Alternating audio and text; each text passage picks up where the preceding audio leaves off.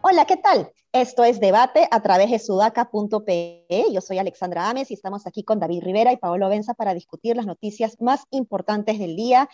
Y bueno, pues tenemos todavía varias noticias vinculadas a los golpistas. Hemos visto, por ejemplo, cómo Barnechea eh, ha eh, estado en una manifestación llamando prácticamente al golpe llamando a que se opongan a un gobierno comunista y esto ha generado evidentemente la indignación de un montón de ciudadanos y ciudadanas que de alguna manera son responsables con la democracia y que han visto pues estos comentarios ya como, como inauditos. Yo lo que creo, no sé cómo lo ven ustedes, es que ya estas personas están, han perdido la capacidad de sentir vergüenza y están eh, haciendo un papel muy lamentable y ya yo empiezo a tener eh, lástima, ¿no? Me, da mucha pena ver, ver, personajes que yo consideraba, de hecho a Barnechea yo, o sea, lo, lo consideraba inteligente, pero ya eh, insistir de esta manera y con este discurso tan antisistema, tan, tan antiinstitucional, es, es muy lamentable. ¿Cómo ven ustedes esto? David. Pucha, ¿por qué me lo pones a mí, este, Pablo? Bueno, creo que, creo que hace, hace unas semanas hablamos de, de qué cosa pasaba, que a cierta edad había ciertos personajes que perdían la, la perspectiva, ¿no? Este, y parece que Alfredo, claro, Alfredo Barnechea se ha convertido de pronto de ser un demócrata pasado a ser un, un viejo lesbiano, ¿no? Digamos, por simplificar el concepto que está de moda. Y como dice Ale, en verdad es bien eh, triste, es la, no sé cómo decirlo, y también preocupante, que alguien con, el perfil que él tenía, digamos, es un tipo leído, que sabe cómo funciona el mundo, las relaciones internacionales, todo, de pronto caiga en un discurso tan, tan o sea, hablando de fraude, citando presidentes de otros países, llamando a, no reconocer la designación de Pedro Castillo como presidente y además hablando de una eh, alianza cívico-militar para crear un gobierno de transición y que se convoquen a nuevas elecciones. O sea, es una, de, una locura, pero tremenda, ¿no? Barnechea para mí es el ejemplo perfecto, casi paradigmático de la, ¿cómo le decíamos que no era élite, David? Le decíamos el, el qué? El, la tribu. La tribu, de esta tribu conformada por personas que tiene ciertas llámele privilegios, llámele lo que quieras, ya, pero lo que tiene no lo tiene por ningún mérito propio. ¿Cuál es el mérito de Alfredo Barnechea? ¿Qué ha hecho Alfredo Barnechea en su vida? ¿Cuáles son él ha sido periodista, ¿no? ¿Cuáles son las grandes investigaciones de Alfredo Barnechea? ¿Qué ha destapado? ¿Qué casos ha visto? ¿Cuáles son los artículos que tú digas, ah, mira, Alfredo Barnechea es, se, ha cambiado, digamos, ha hecho lo que tenía que hacer como periodista? Ninguna. Como político, ¿qué ha hecho Alfredo Barnechea? ¿Lo recuerdan? Yo no lo recuerdo. ¿Hay algo que se pueda, hay algo, que se pueda, hay algo que se pueda destacar de Alfredo Barnechea? Se hizo famoso por decirle a Altados que iban a renegociar los contratos del gas, que es, digamos, es de manual, es, de manual, ¿me entiendes? Eso, en fin, Barnechea no es nada y tiene lo que tiene porque lo tiene de familia, por ser hijo de quien es, por haber crecido donde creció. No tiene absolutamente nada y es, es el ejemplo paradigmático y arquetípico de la persona que siente que va a perder sus privilegios que no se los merece, que sabe que no se los merece, y que por más que pueda estar en la centro izquierda en algún momento, se la puede ver este, conocido como de centro izquierda, no está dispuesto a perderlos, pues entonces está dispuesto a decir lo que sea, hasta la barrabasada, de decir que hay una alianza para un gobierno de transición, gobierno de transición, señor. Por favor, lo único que usted debería estar haciendo es digamos, guardado en su casa, haciendo los lobbies que está acostumbrado a hacer y, calladito nomás, y no tiene por qué meterse más en política. Si usted está claro lo que quiere, es el tipo, Barneche es el tipo de persona que a mí me hace hervir la sangre, porque es un tipo que ha tenido todas las posibilidades para educarse, ha tenido todas las posibilidades para ser una persona de bien, una persona que nos saque adelante, y el tipo ni siquiera puede hacer bien una campaña política. Entonces, en fin, de Barranchea se pueden decir mil cosas. Ah, en cortito lo que tú dices, David, ya han perdido la vergüenza, o Alessandro que, que lo dijiste tú, Han perdido la vergüenza, han perdido la vergüenza porque se sienten, como dijo Kotler, que les están pisando los talones. ¿Por qué? No lo sé, porque al final lo que parece es que el gobierno de Castillo va a poner a Pedro Franque en, el Ministerio de Economía y quiere mantener a Velarde en el BCR. En realidad no sé por qué están perdiendo la, pero mejor dicho, pero no sé por qué sienten que le están pisando los talones. Probablemente el solo hecho de que un campesino, chotano, este, profesor de escuela rural sea, sea presidente, para ellos ya es demasiado y no lo pueden aceptar. No veo, no veo otra razón para que... Ese es un punto... Dale, dale. No, ese es un punto importante, porque yo creo que sí hay, que en el caso de Barnechea hay eso que estás planteando, ¿no? Racismo total. Este, mm. es un tema de racismo total, efectivamente. Este, y él nunca lo va a aceptar, tal vez, o nunca lo va a reconocer, pero de alguna manera lo que pasó en su campaña electoral de Panco Chicharrón, el sombrero, está vinculado con que no puede aceptar que un campesino, un agricultor, un hombre de las zonas rurales sea presidente del Perú. Eh, y lo pone de manifiesto totalmente en, la forma en que habla, ¿no? Yo no leo prensa nacional, yo tengo una persona, ¿escucharon esa? Yo tengo una persona que constantemente me está informando, no joda. en fin, bueno, ya. Pero ahora la pregunta que deberíamos hacernos alrededor de esto es, eh, ¿qué nos toca a nosotros hacer? ¿no? Porque yo, les cuento un poquito, y, no sé cómo han visto los oyentes esto también, eh, los que nos están escuchando. Ah, por ejemplo, hoy día, ¿cómo, ¿cómo llega este video a mí? Por varios chats, ¿no? Varios chats lo envían y dicen, no puede ser, indignados, diciendo, miren lo que está diciendo Barnechea. Entonces, pongo play, habla 10 segundos, me aburre, lo, lo apago. Luego en otro chat vuelven a poner, ¿no? Pongo play, habla 15 segundos, me, me aburrió, lo apago y estoy en ese plan porque de verdad me aburre. Entonces, ¿yo por qué quiero ver esto, no? Entonces, ahora, finalmente he tenido que verlo para, para porque eh, es lógico que se ha hecho viral y es noticia y obviamente tenemos que comentarlo aquí en, en, debate, pero no sé, no sé qué tanto valga la pena que rebotemos estas cosas. O sea, ¿quién es esta gente, no? O sea, como tú dices, Paolo, ¿a quién le ha ganado? Esta chica Thaís que habla sandés y media y somos, famosa yo, yo creo que yo creo, yo creo que sí vale la pena, Ale, porque, porque después de lo que ha pasado con Trump en Estados Unidos, como el tema del Brexit en Inglaterra, está claro que hay una derecha nacionalista conservadora, no sé, ultraderecha, que tiene la capacidad para crear fake news, para decir mentiras, como les he dicho Barnechea, que eso ha sido ayer, ¿no? Y de pronto construir eh, realidades con mentiras. Y que hay un grupo no menor de la población, estamos hablando que Porky sacó 10%, y probablemente en la, siguiente elección esa posición vaya a tener sus 15 puntos de, de, intención de voto. Y en el Perú con 15 puntos de intención de voto tú puedes pasar a segunda vuelta. Entonces, a mí sí me da miedo. Yo creo que sí, que, que, no hay que descartar un escenario de un Trump peruano, ni, o sea, está Bolsonaro en Brasil, para poner algo más cercano, ¿no? Entonces, este... Barnechea es el típico personaje que está dispuesto a, endosar a un porqui, a un Trump peruano, solo por el hecho de que todo se mantenga como está y que el tipo no tenga que dejar de ir a leer libros, al café, no sé cuánto, todos los días y pueda hacer eso para siempre, ¿no? Creo que él es el de manual. Sí, ahora no sé qué tal, ahora, ahora también, es que no, sé, tal vez, este, claro, a Trump también se intentó pensar de que en su momento no, no hay forma que, o sea, no hay forma que gane una elección, no hay forma ganó, y si no era por la pandemia, tal vez se reelegía. Entonces, claro, pucha, qué miedo, a mí me da miedo, a mí me da tanto miedo, este, eh, digamos, un gobierno autoritario comunista como un gobierno de porqui, este, con ese discurso reaccionario y facho, pucha, sería terrible, ¿no? Y los medios tienen que tratar de desnudarlos, por lo menos, ¿no? O ponerlos en evidencia, que no es que siempre pase así. Montoya tiene, a Montoya le dejan decir cualquier cosa en los medios de comunicación y lo dice sin ningún desparpajo, se despacha nomás. Sí. En fin. En fin. Bueno, tenemos otro tema. El tío Vladi sigue vigente. ¿Han escuchado el audio de, de Vladimiro eh, ya dando información mucho interesante, ¿no? Con este señor eh, Rejas, ¿no? ¿Rejas? Rejas, Rejas, sí. Sí. ¿Cómo, cómo la ven? Eh, lo, que, lo que ha puesto IDL sobre Dionisio Romero es un poco gratuito, ¿no? Porque tampoco. Dionisio Romero no tiene la culpa, es que Vladimir Montesino tenga celulares, ¿no? O sea, en, en, caso fuera solo eso, ¿no? Que tenga celulares y diga, búsquenlo a Dionisio Romero a ver, tiene la culpa porque antes ha aportado al fujimorismo, ¿no? Pero no tiene la culpa de que Vladimiro lo diga. Pero en fin, está bien que, que, sea parte de la información proporcionada.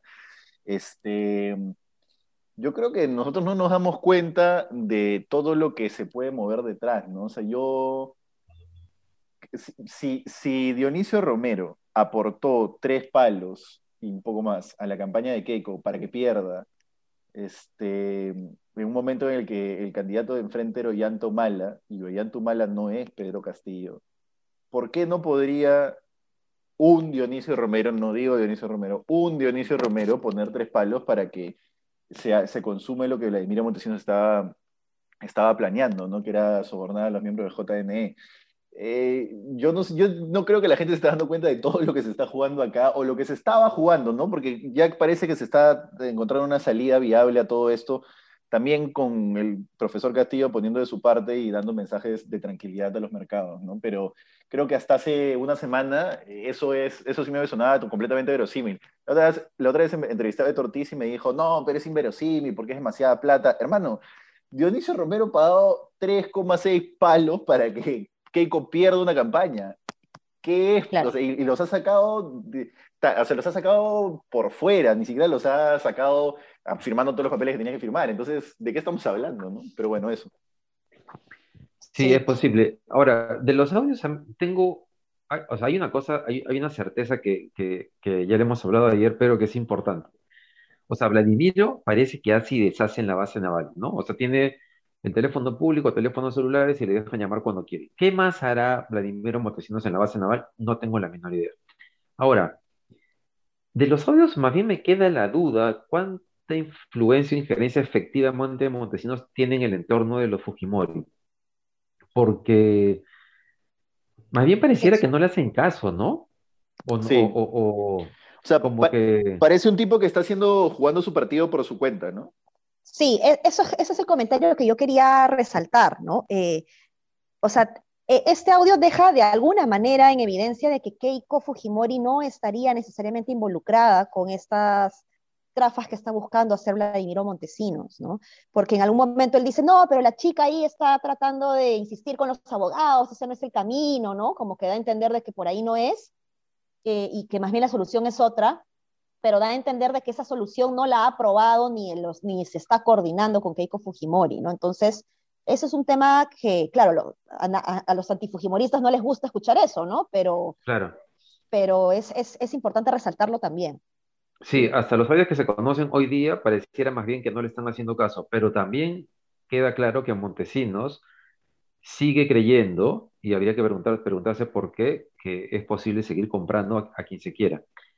Lo otro, lo otro que me, que me genera dudas de los hoyos de oro es el rol de Rejas, porque Rejas, claro, dice que en realidad decidió contar todo esto por comenzar a grabar y luego contarlo porque se dio cuenta que estaba metido en una cosa sucia. Pero a la vez, Rejas ha sido hombre de Alberto Fujimori, lo va a visitar, parece que tiene una relación con Montesinos antigua. Entonces, de ahí me queda la duda que la motivación de Rejas haya sido que de pronto se dio cuenta que estaba metido en algo turbio. Y, que cada vez que aparecen estos, estos textos ayer de, Ángel Páez, hoy día los de IDL Reporteros, sigo pensando en la Embajada de Estados Unidos.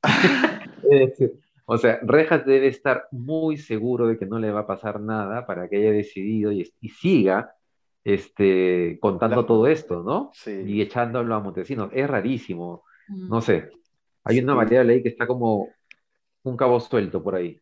Sí, es con rejas. Lo que pasa es que también uno se pone a pensar, Montesinos hablando con operadores políticos, ¿podemos llamarlos de segundo nivel, de segunda línea o algo así?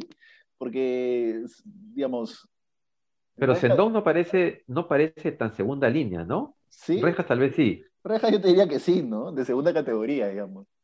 Rejas sí, pero Sendón supuestamente tenía vínculos ya con, con, con Arce, ¿no? Lo conoce hace tiempo.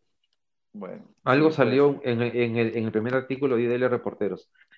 Este, bueno, en fin, pero no sé, Montesinos, oye, o sea, tenemos que pedir que se conozcan las comunicaciones de Montesinos de la base naval. Eso no tiene que pasar por agua tibia. O sea, tenemos que saber todas las llamadas que ha hecho, no solamente en esta segunda vuelta, sino antes, y, qué, y con quién se comunica y para qué. Es súper importante. las, y lo que tú dices es importante, David, porque las llamadas incluso antes de la primera vuelta pueden ser bien interesantes, ¿no? Eh, porque acuérdate que Fujimori ha, entra, ha pasado a, segunda vuelta por muy poquito, ¿no? Entonces, la, imagínate que se estén hablando ahí de negociaciones también justamente de anulaciones de mesas y cosas que hayan perjudicado, por ejemplo, a Avanza País, ¿no? Eh, sería interesante saber qué cosa hay, por ahí, ¿no? Ahora, y, una, cosa, ¿verdad? Ahora que, o sea, eh, eh, em, estoy de acuerdo con que pareciera que el Keiko Fujimori o Alberto Fujimori no le hacen caso, pero también es cierto que en los audios parece que Montesinos opera desde la primera vuelta, ¿no? Creo que le manda consejos para el debate, ¿no? Este, entonces, nadie hace esa chamba si es que no sabe, o sea, otra lectura, que es que nadie hace esa chamba si es que no sabe que alguien, que alguien que alguien te hace caso, que tienes influencia, salvo que estés medio loco. Y por ahí también pareciera que más bien el punto de, de, encuentro es Kenji, ¿no?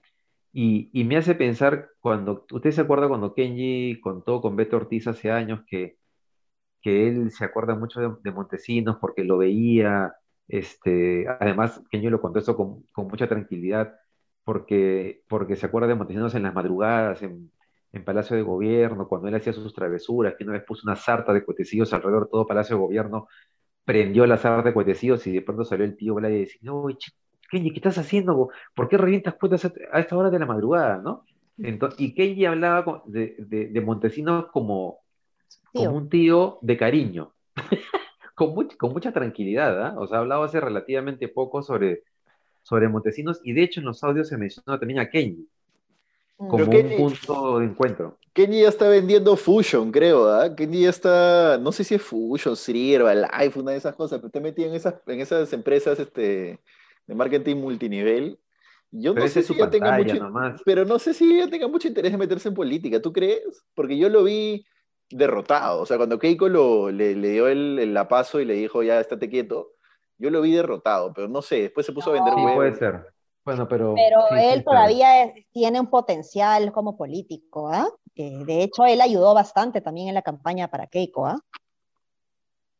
Tal vez, tal vez si Keiko ganaba, yo creo que él sí hubiese pensado el 2026 sin problema. Ahora con su hermana derrotada, tal vez ya no, pero no descartaría que, que Kenji sienta que es, que es un político que está muerto. Pero quién sabe, ¿no? Mira, Alan García fue reelegido. Y no, el desastre de su, gobierno. Y la, la, gente quiere a Kenji, ¿ah? o sea, mira qué emoción, o sea, siente una emoción cuando miren la imagen de Keiko y sientan algo. Miren a Kenji, y la emoción es diferente. Es, no, no es de cólera, no es de odio, ¿no? Este, te puedes reír, te puedes burlar, pero genera simpatía, genera mucha simpatía. Entonces yo, yo no lo, yo no lo, lo daría por muerto. Pero bueno, tenemos un último temita antes de irnos, eh, que es el Jurado Nacional de Elecciones ya anunció que ya estarían, ya, bueno, están evidentemente, como sabemos, las, revisando todas las, últimas eh, actas, pero que no espera no exceder del 15 de julio para proclamar los resultados de las elecciones. Entonces, esto significa que ya estamos eh, ya mirando, digamos, que, que, esto ya está por terminar, ¿no? Igual 15 de julio me parece todavía una, una fecha bastante larga, ¿no? Estamos hoy día primero, ¿no? Eh, son dos semanas, ¿no? Esto debería, tratar, debería, tratar, de resolverse incluso una semana antes, porque 15 días además son dos semanas antes de la, del, cambio de mando y una transferencia de, de, un gobierno además tan inestable como el que hemos tenido, no se va a poder hacer adecuadamente eh, eh en, dos semanas, ¿no? Entonces sí, sí es bien preocupante. O sea, por un lado da el alivio de que ya por lo menos tenemos un deadline, pero por, por otro lado igual me parece una fecha muy, muy larga. No sé cómo, cómo la ven ustedes. Es, es, es demasiado. Yo creo que ya, no sé, yo, David, tú de repente sabes más que eso que yo, Ale, tú también, no sé si es que se puede iniciar un proceso de transferencia informal.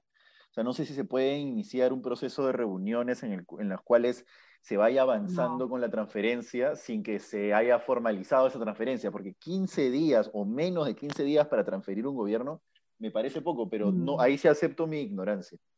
No, de 15 días no es nada, es, es, es fatal. Ahora, PPK se reunió con Humala antes de que lo, que lo declararan eh, presidente y comenzó la transferencia en paralelo, nadie lo criticó. Con Castillo, cuando intentó hacerlo, todo el mundo se lo fue encima, pero PPK se reunió nomás con Humala asumiendo que él era el presidente. No es más, era como un gesto de decir ya gané.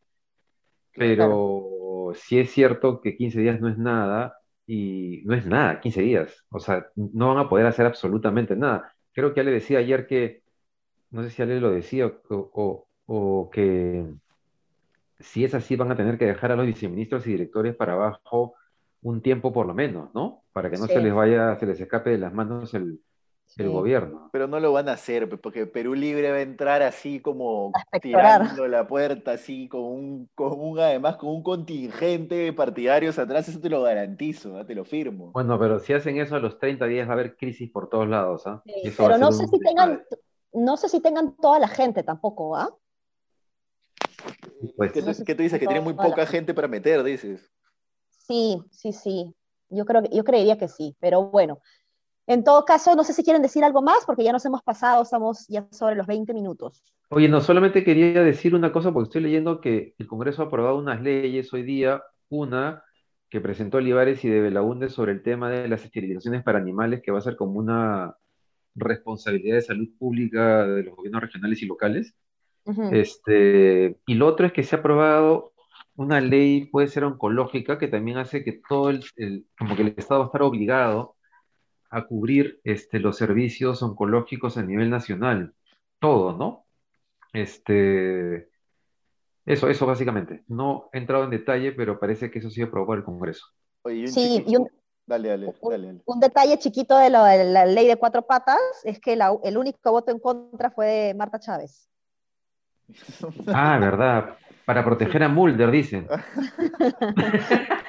no me Escuche, y, oye, yo un chiquito, no, hace tiempo que no me mataba tanto de risa de ver a la delegación intentando eh, entrar a, la OEA, eh, tocándole la puerta, tocando la puerta cerrada de la OEA y después dando, dando no, no, sé qué entraron a hacer, pero vieron a Milagros Leiva diciendo, bueno, entonces lo van a recibir. Ah, no, se acabó, se acabó la reunión y lo sacaron por, como si fueran nada, ¿no? Pero en fin, ya...